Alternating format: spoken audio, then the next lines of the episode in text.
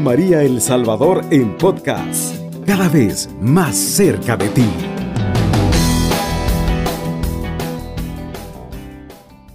Muy buenos días, hermanos y hermanas. Que la paz de Jesucristo esté con cada uno de ustedes. Hoy en esta hermosa mañana de miércoles, donde estamos ya acompañados de la palabra de Dios. Nos ponemos en sus manos para que sea Él quien venga a dirigir nuestras vidas durante todo este día. Y así pues a diario le vamos suplicando por el bienestar de cada uno y también sabiéndole agradecer a nuestro Señor Jesucristo.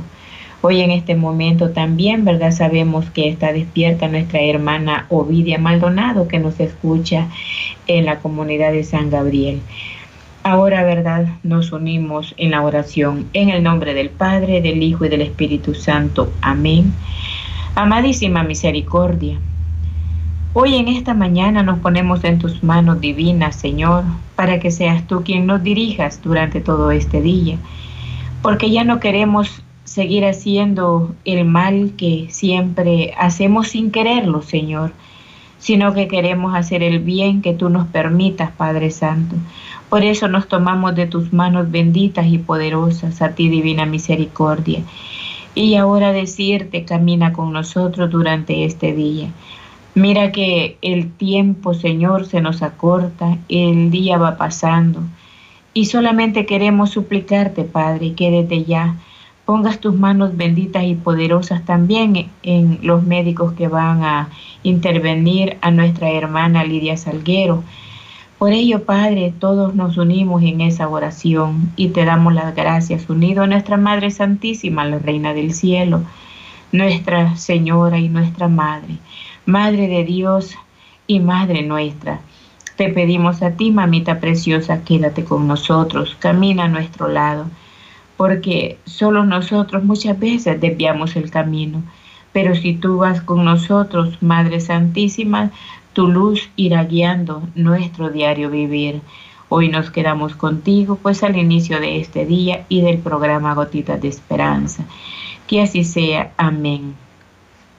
Ahora vamos a escuchar la palabra de Dios que está tomado de Primera de Corintios 15, del 3 en adelante.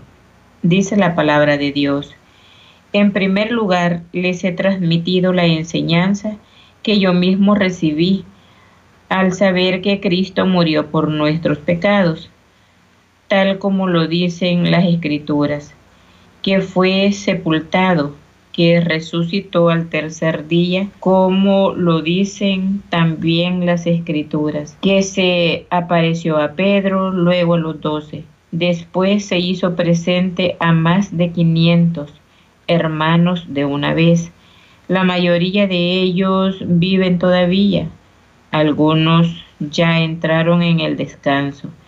Enseguida se hizo presente a Santiago, luego a todos los apóstoles. Y después de todo se me presentó también a mí, el que de ellos nació como un aborto, pues yo soy el último de los apóstoles y ni siquiera merezco ser llamado apóstol, porque perseguía la iglesia de Dios. Sin embargo, por la gracia de Dios soy lo que soy, y su bondad para conmigo no fue un inútil. Lejos de eso trabajé más que todos, más que todos ellos, pero no yo, sino que la iglesia de Dios conmigo con todos, tanto como ellos, predicamos este mensaje y de él es lo que ustedes han creído. Pues bien, si se predica que Cristo resucitó de entre los muertos, como algunos de ustedes dicen que los muertos no resucitan, si no hay resurrección de los muertos, tampoco Cristo resucitó. Pero si Cristo no fue resucitado, nuestra predicación ya no contiene nada ni siquiera nada de lo que creen ustedes.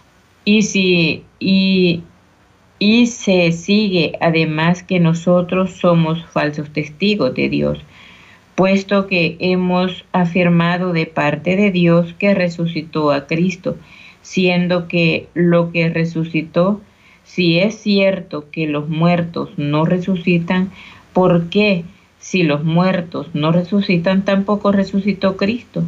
Y si Cristo no resucitó, ustedes no pueden esperar nada de su fe y siguen con sus pecados. Y también los que entraron en el descanso junto a Cristo están perdidos. Si solo para esta vida esperamos en Cristo, somos los más infelices de todos los hombres. Palabra de Dios, te alabamos Señor.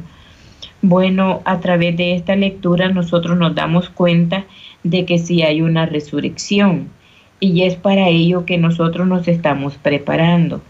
Bueno, yo esperaría que todos ustedes también, ¿verdad?, se estén preparando para poder resucitar con Cristo.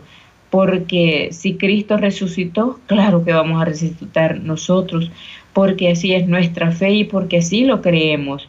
Pero esa, esa resurrección necesita también los cambios de vida los cambios que ayer, ¿verdad? Estábamos viendo a través de la carta también de San Pablo a los romanos, donde se nos exige, ¿verdad?, dejar el libertinaje con el que ahora vivimos.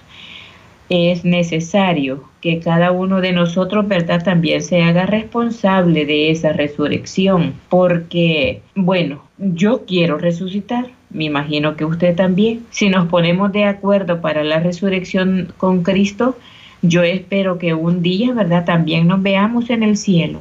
Muchas veces aquí en la tierra nos cuesta aún quizás lograrnos conocer, pero allá pues vamos a ser todos, ¿verdad?, como, como ángeles y recordar que si hay resurrección, entonces esa es la buena nueva, hermanos. Esa es la buena nueva de Cristo, que a la predicación de la palabra hay cambios en nuestra vida para los que quieren la resurrección. Hay que irse apartando de la vida que ahorita se lleva, como es el libertinaje sexual, el, libertinaje aún de, de su vida cotidiana, el libertinaje, ¿verdad?, en su comportamiento, en fin, en todo lo que nosotros hacemos, prácticamente lo que estamos viviendo es un libertinaje. ¿Por qué? Eh, muchos podrán decir, bueno, pero yo por qué, ¿verdad? Si me he visto bien, eh, no me he visto como, ¿verdad? Eh, diríamos como la oración del fariseo, no me he visto como los demás, me he visto de largo o no con ropas muy pegadas. Entonces yo voy buscando a Cristo y digamos, es lo que ahora se puede decir. Entonces, claro que sea resurrección, pero hermanos, si nosotros tampoco no evangelizamos a los demás, estamos contribuyendo con que los demás también, ¿verdad?, no se salven. Y estamos también contribuyendo quizás con su condenación, ¿verdad? ¿Por qué? Porque es necesario el cambio de nuestra evangelización. Hay veces nosotros queremos con palabras convertir a los demás y eso va a ser bien difícil porque el único que puede dar la conversión es Cristo Jesús, pues Él es el que ha muerto por todos. Ninguno de nosotros hemos muerto por nuestros hermanos, ninguno de nosotros hemos dado la vida, si el único que dio la vida ha sido Cristo. Cristo Jesús dio su vida, derramó su sangre y hasta la última gota de esa sangre bendita fue derramada por la conversión de los pecadores. Pero muchas veces nosotros no hemos tomado en cuenta esa sangre derramada. ¿Por qué? Porque seguimos, ¿verdad? En ese pecado y no evangelizamos a nuestros hermanos para que salgan de ahí. Si usted evangeliza, ¿verdad? Eh, digamos, con su vida, con su ejemplo, con palabras, con lecturas bíblicas.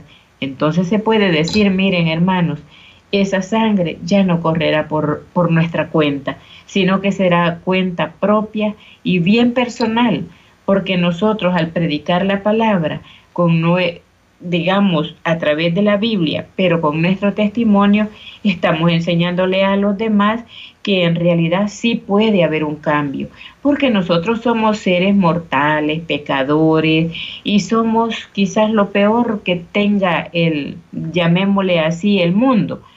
Pero, ¿verdad? Si nosotros estamos tratando la manera de tener esos pequeños cambios, por supuesto que los demás pueden porque si nosotros lo hemos logrado, que somos mortales y pecadores, porque el pecado ahí está, hermano. Con solo voltear a ver a un hermano y criticarlo ya estamos pecando. Con solo que decimos hoy, con esta oscuridad de aire de invierno, ¿qué decimos? Ay, que este día, ¿verdad? Tan feo que amanece, solo lloviendo. Hermanos, desde allí ya está pecando porque no acepta la voluntad de Dios que estamos en época de invierno. Hay lluvia, no queremos mucha lluvia. Hay oscuridad, no queremos mucha oscuridad. Sale el sol y que decimos, ay, este sol, ¿verdad? Tan caliente. Mire, estamos pecando. Entonces, con todo lo que hacemos, la mayoría de veces es pecado. Donde no se convierte en pecado es aceptando la voluntad de Dios. Que el sol está muy caliente, bendito seas mi Señor porque este sol está bien caliente y que me ayude para poder comprender y cambiar mi vida. Porque si yo llego al infierno, ¿verdad? Porque son las únicas dimensiones que hay, cielo, purgatorio y, infierno. Entonces, y esto es caliente, gracias Señor, ¿verdad? Porque yo sé que no voy a soportar allá abajo, yo tengo que cambiar mi vida. Mire, entonces, ¿verdad? Y si está, digamos, así como está de oscuridad, Señor, ¿verdad? Yo sé que ahorita está oscuro, gracias porque has opacado el sol, yo puedo caminar tranquila. Y también algo bien importante, Señor, ¿verdad? Que me estás dando la oportunidad de poder reflexionar que contigo es más fácil vivir en esta vida. Y mire, eso se convierte hasta en oración y está aceptando la voluntad de Dios. Al aceptar la voluntad de Dios, usted no peca porque está aceptando lo que Dios quiera en su vida, en la familia, en su, digamos, en su entorno de, de vida y aún en el mundo entero. Miren qué bonito es, hermanos, poder reflexionar y darle un cambio a nuestra vida. Entonces, eso se llama conversión y eso se llama también querer resurrección con Cristo. Entonces, mis queridos hermanos, es así como nosotros, ¿verdad? Debemos de ir analizando la palabra de Dios que siempre se nos da, pero es para el bien de nuestras almas. Cubriendo todo El Salvador. Radio María, 107.3 FM.